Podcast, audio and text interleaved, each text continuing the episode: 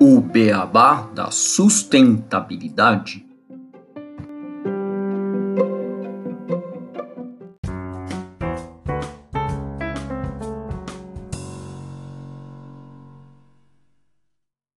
Bem-vindos ao podcast O Beabá da Sustentabilidade, onde eu, Gustavo Soares e o Renato Gatti trazemos temas sobre essa palavrinha pequena e complicada, a sustentabilidade. Hoje vamos falar sobre um tema que já foi mencionado en passant em muitos episódios do nosso podcast, a reciclagem. Esse é o episódio 22, o Beabá da reciclagem. Tudo bem, Renato? Tudo bem, ouvinte? Olá, Gustavo, tudo bom? E com você e olá a todos os nossos ouvintes. Tudo ótimo comigo também, Renato. Esse tema que trazemos hoje é bastante pedido pelos nossos ouvintes em relação a um detalhamento maior do tema da reciclagem, que é um tema de sustentabilidade que está no dia a dia das pessoas. Isso mesmo, e que gera muitas dúvidas. E a gente traz uma notícia para abrir essa discussão do Observatório do Terceiro Setor, que foi publicado em março de 2021, que diz que em uma semana os brasileiros produzem 1,52 milhão de toneladas de lixo. Então é muita coisa. Segundo essa notícia, em 2019, o descarte de resíduos sólidos foi 79,06 milhões de toneladas, então um aumento de 18,6% comparado a 2010 e desse montante, 29,5 milhões são descartados incorretamente, indo parar em lixões, em aterros sem controle, enfim, ou na natureza até. E estima-se ainda que menos de 5% de todo esse montante seja enviado para reciclagem. Então, Gustavo, essa notícia vem para mostrar que a gente tem um grande desafio e um longo caminho pela frente quando o tema é gestão de resíduos sólidos no país. E por isso, falar de reciclagem e mostrar para os nossos ouvintes como proceder de forma correta é algo tão importante. Apesar das empresas e governos terem sim que fazer sua parte, somos nós quem geramos esse lixo, somos nós que geramos também essa demanda de consumo para esses produtos que utilizam diversas embalagens, etc., e acabam gerando lixo, e nós que precisamos descartar corretamente para poder mudar esse cenário. Apenas um dado para fechar aqui essa abertura: segundo uma pesquisa Ibope feita a pedido da Ambev em 2018, 66% da população brasileira sabe pouco ou nada sobre reciclagem. Legal, então acho que se 66% da população não sabe nada sobre reciclagem, a gente tem que mandar esse episódio para 66% da população. Com certeza, que chegue a todo mundo, né, Gustavo? Porque apesar de 66% saber pouco ou nada, tenho certeza que mais de 90% tem muitas dúvidas sobre como reciclar corretamente. E para começar a dirimir essas dúvidas, eu vou falar um pouco primeiro qual que é o conceito, né? explicar o que é a reciclagem. A reciclagem ela é um processo de reaproveitamento do resíduo que não serve mais para o processo, com mudanças em seus estados físico, físico-químico ou biológico, de modo que vai distribuir características para que se torne novamente matéria-prima ou produto. Então, do processo de pegar algo que não tem mais utilidade e transformá-lo novamente em matéria-prima, para que se forme um item igual ou sem relação com o anterior, né? um item que não seja igual, mas é um item novo. Isso é feito de várias maneiras e temos o resultado desse processo no nosso cotidiano. Agora, Renato, como você é o homem dos R's no podcast, eu te pergunto: o que são os três R's e os cinco R's? Bom, Gustavo, o primeiro R é o R de Renato. Brincadeiras à parte, os 3 R's e os 5 R's são conceitos que foram surgindo para designar as melhores formas da gente utilizar esses materiais. Já falamos dos 3 R's no nosso episódio de consumo consciente e para mim eles são o, o primordial, o básico. 5 R's são uma evolução desses 3 R's. Quais são os 3 R's? O reduzir, o reutilizar e o reciclar. Então, reduza o desperdício, reuse procurando alternativas para um objeto que você já utilizou, reutilizar outras vezes, e o reciclar, que quando chega ao fim da vida aquele objeto, você vai para reciclagem. Com a evolução das discussões de sustentabilidade, colocaram mais dois R's, que é o repense, repensar seus hábitos, e comportamento de consumo e o recuse, descartáveis e outros vilões da natureza. Para mim, esses dois estão muito aliados ao reduzir, por isso que eu gosto de focar nos três R's, porque você repensar e recusar, eles são muito ligados ao você reduzir o seu desperdício, mas é uma forma de deixar mais didático a forma como que a gente tem que pensar o nosso dia a dia quanto a um consumo. Então, sempre que a gente pensar no consumo consciente, a gente tem que repensar o nosso consumo, reduzir o nosso desperdício, recusar os itens que são prejudiciais à natureza, reutilizar o máximo possível esses materiais e quando você não tiver mais nenhuma opção e não saber o que fazer com aquele item, recicle. Enfim, estes são os 3 R's ou 5 R's. E, Gustavo, quando a gente fala de reciclagem, enfim, esse fim de vida, a gente tem que saber para onde descartar. E para isso existem alguns conceitos utilizados não só no Brasil, mas em todo o mundo sobre as cores da reciclagem. Fala um pouco para a gente quais seriam esses conceitos, quais que essas cores que eu acho que é muito confuso às vezes para o nosso ouvinte saber ah, qual que é a cor que eu tenho que descartar, qual material, enfim, eu preciso fazer tudo isso. Sim, essa parte de cores ajuda bastante nesse processo, porque a gente consegue pegar uma cor e associar a um tipo de material. Então a gente sabe quando tem as lixeiras dessas cores diferentes, onde a gente tem que jogar cada um dos materiais de forma que eles já estejam separados para as pessoas que vão fazer a coleta. Então, vou falar um pouco de quais são as cores que existem hoje e a relação delas aos tipos de materiais. Então, por exemplo, a cor azul são as lixeiras para papel e papelão.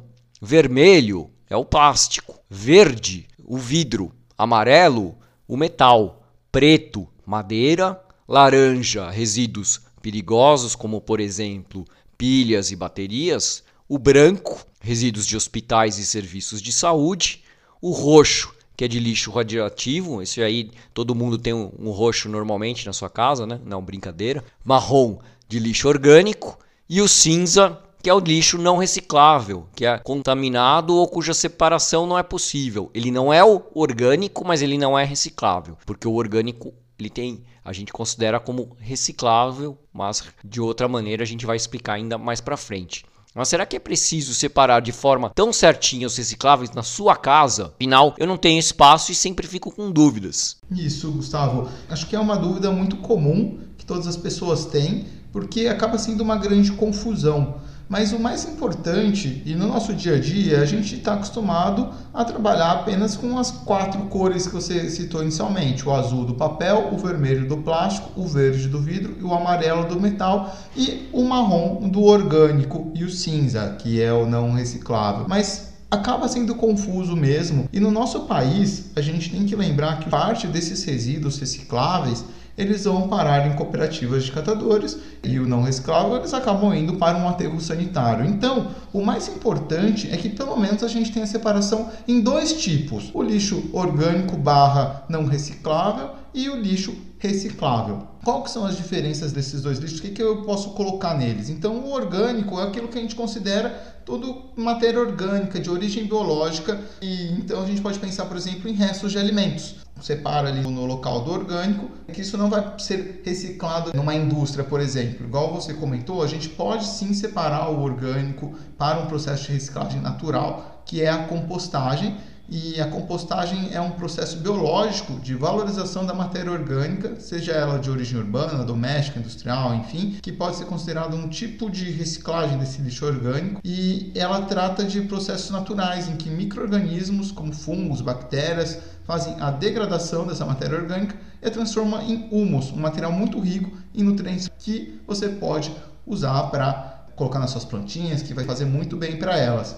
Então, se você quiser ter uma atitude até mais sustentável em relação ao orgânico, você pode colocar uma composteira dentro da sua casa e vai jogando todo o material orgânico ali, com algumas atenções, obviamente, porque alimentos muito cítricos, entre alguns outros, às vezes não são bem aceitos dentro de uma composteira, mas é uma forma muito interessante de lidar com o lixo orgânico. mas caso você não goste ou não ache uma prática muito interessante, separe esse lixo para colocar no descarte comum que a gente tem da coleta da cidade, que isso vai ser com certeza enviado para um aterro sanitário. O lixo reciclável, esse sim você deve separar de uma forma muito bonita, muito bem feita, porque ele tem bastante valor. O que, que é esse lixo reciclável? A gente tem o plástico. O plástico são garrafas PET, é, garrafas, por exemplo, de materiais de limpeza, que são de um plástico chamado polietileno de alta densidade, muitas vezes, canudos, sacolas de supermercado, o vidro, então copos de vidro, vidro de frascos de perfume e até mesmo o vidro quebrado, quando ele quebra um copo, separa, obviamente, deixando identificado para proteger as pessoas que vão manipular aquele material para que não tenha nenhum tipo de corte, enfim, ou dano à sua saúde física,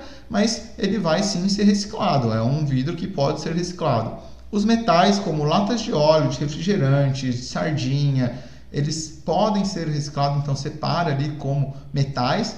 E, os papéis, como papel de escrever, imprimir, cartolina, que são alguns exemplos de leques de produtos que podem ser recicláveis.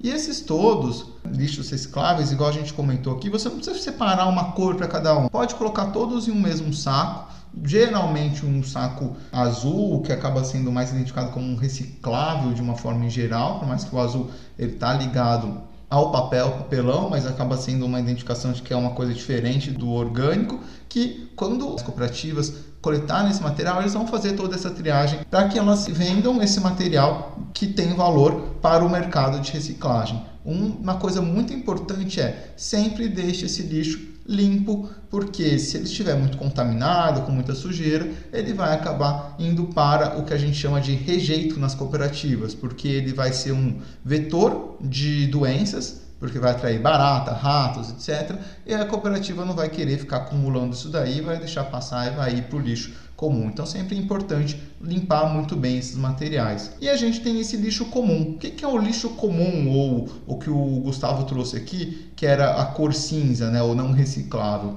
Para mim é um lixo que eu julgo polêmico, Gustavo, porque ele enquadra tudo que poderia ser reciclado, mas por a gente não ter tecnologia, não ter valor na cadeia, ele não vai ser reciclado. Então, como uma dica que eu gosto de dar para as pessoas que às vezes perguntam sobre o que eu faço com esse material, eu reciclo, não reciclo, está muito misturado, tem um plástico misturado com metal, onde que eu jogo? Limpa bem ele e coloca no reciclável, porque a gente vai dar uma chance para que esse material possa algum dia voltar à cadeia. As embalagens plásticas metalizadas, por exemplo, esponjas de limpeza, algodões com panos, retalhos, tecido, entre alguns outros exemplos de materiais que a gente fica em dúvida onde jogar, se não estiver muito sujo, se não tiver muito contaminado, pode sim jogar no lixo reciclável, porque você vai dar uma chance para ele. Como no Brasil praticamente todo resíduo reciclável acaba passando por essas cooperativas, igual eu comentei, e as empresas estão buscando ações para reciclar itens que antes não tinham valor, talvez no futuro esse material comece a ser reciclado e por isso que é importante às vezes a gente dar uma segunda chance. Um exemplo que eu acho muito interessante é o da garrafa PET, que há uns 20 anos atrás, mais ou menos, pouco mais talvez, ela tinha um valor nulo na cadeia de reciclagem, porém hoje ela tem um valor muito interessante para as cooperativas. Então é legal, se você estiver com dúvida onde jogar, coloque para o reciclável. Caso estiver muito contaminado, enfim, tipo papel higiênico, por exemplo, daí joga no lixo orgânico, por favor, porque a gente tem que lembrar que são pessoas que vão colocar a mão nesse lixo e aí ela vai acabar indo para um aterro sanitário, que é o destino para aquele resíduo que a gente não tem como destinar. E eu gostaria só de chamar a atenção a alguns descartes de resíduos perigosos, como eletroeletrônicos, pilhas, lâmpadas fluorescentes, embalagens de remédio, agrotóxicos, entre outros. Esses conteúdos, eles têm substâncias que podem contaminar a natureza, lençóis freáticos, então na dúvida de o que fazer com ele, busque entrar em contato com o fabricante para entender o melhor local de descarte.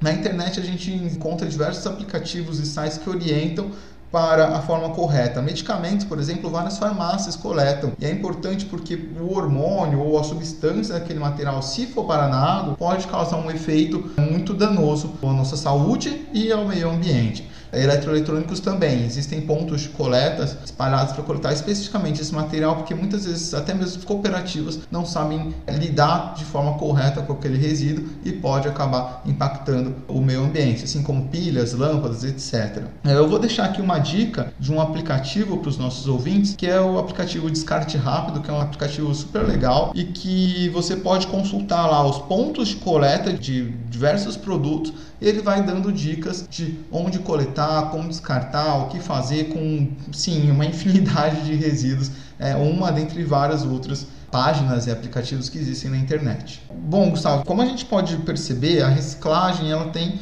várias características quando a gente quer ir no detalhe de cada material e indústrias especializadas, formas de você reciclar diferentes tipos de materiais, mas para o nosso ouvinte que tem dúvidas, que tem dificuldade em saber o que fazer com cada um desses resíduos, acredito que a melhor forma de ter em mente, enquanto a gente não evolui nesses processos, o mais interessante é a gente separar o lixo reciclável e deixar ele bem limpo, e é o reciclável tudo que não é o orgânico ou que não está muito contaminado e o orgânico. E se você tiver uma possibilidade ou interesse em fazer uma composteira dentro da sua casa, é uma iniciativa super bacana e benéfica ao meio ambiente. Esse é um primeiro episódio sobre o tema, né? Um tema que eu acho muito importante quando a gente fala de sustentabilidade, que é a gestão de resíduos e reciclagem, mais especificamente, né? A gente já falou um pouco desse tema, principalmente quando a gente falou das bitucas, que é um resíduo específico. E nós vamos trazer em próximos episódios boas práticas de descarte e reciclagem, porque a gente como país, né, o Brasil, nós ainda precisamos melhorar muito em relação, como você falou no começo, 66% das pessoas não sabem o que é ou não tem muita ideia sobre a reciclagem. E existem países que já estão muito à nossa frente nesse aspecto, que fazem uma reciclagem de quase todos os seus resíduos e tem muito melhor desenvolvido essa cadeia de reciclagem e são coisas que a gente vai trazer trazer aqui com exemplos que aqui no Brasil a gente pode implementar para melhorar e para conseguir que o, o nosso país seja também uma referência nessa área,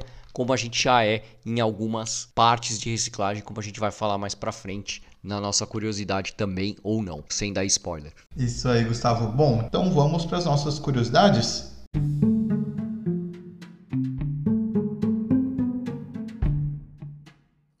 Curiosidades.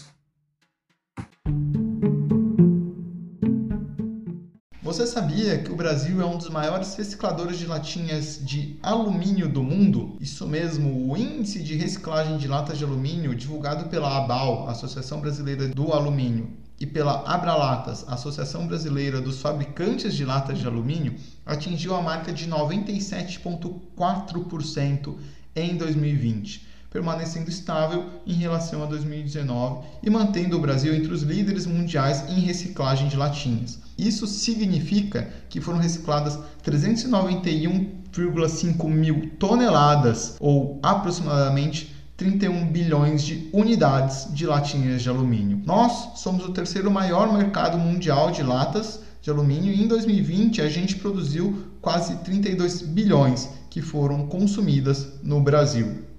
Apesar desse número ser promissor, esses dados são atingidos devido às grandes desigualdades sociais do nosso país e condições de muitas pessoas de classe mais baixa que veem valor nesse resíduo e acabam fazendo a coleta do material para obter uma renda extra no final do mês. Um exemplo é quando a gente vai no carnaval que você vai jogando a latinha no chão e essas pessoas vão coletando e carregando aqueles sacos cheios de latinhas de alumínio porque acabam tendo um valor muito interessante para que eles possam tirar seu sustento, entre outras coisas, o que acaba não sendo a melhor situação, o que a gente tem mais a comemorar porque o Brasil ainda tem uma desigualdade social muito grande. Sim, e você mencionou o carnaval e as latinhas. Um outro exemplo em relação a isso é a Alemanha, onde em vez de tomar a cerveja e os refrigerantes em latinha, eles costumam tomar cerveja em garrafas de vidro.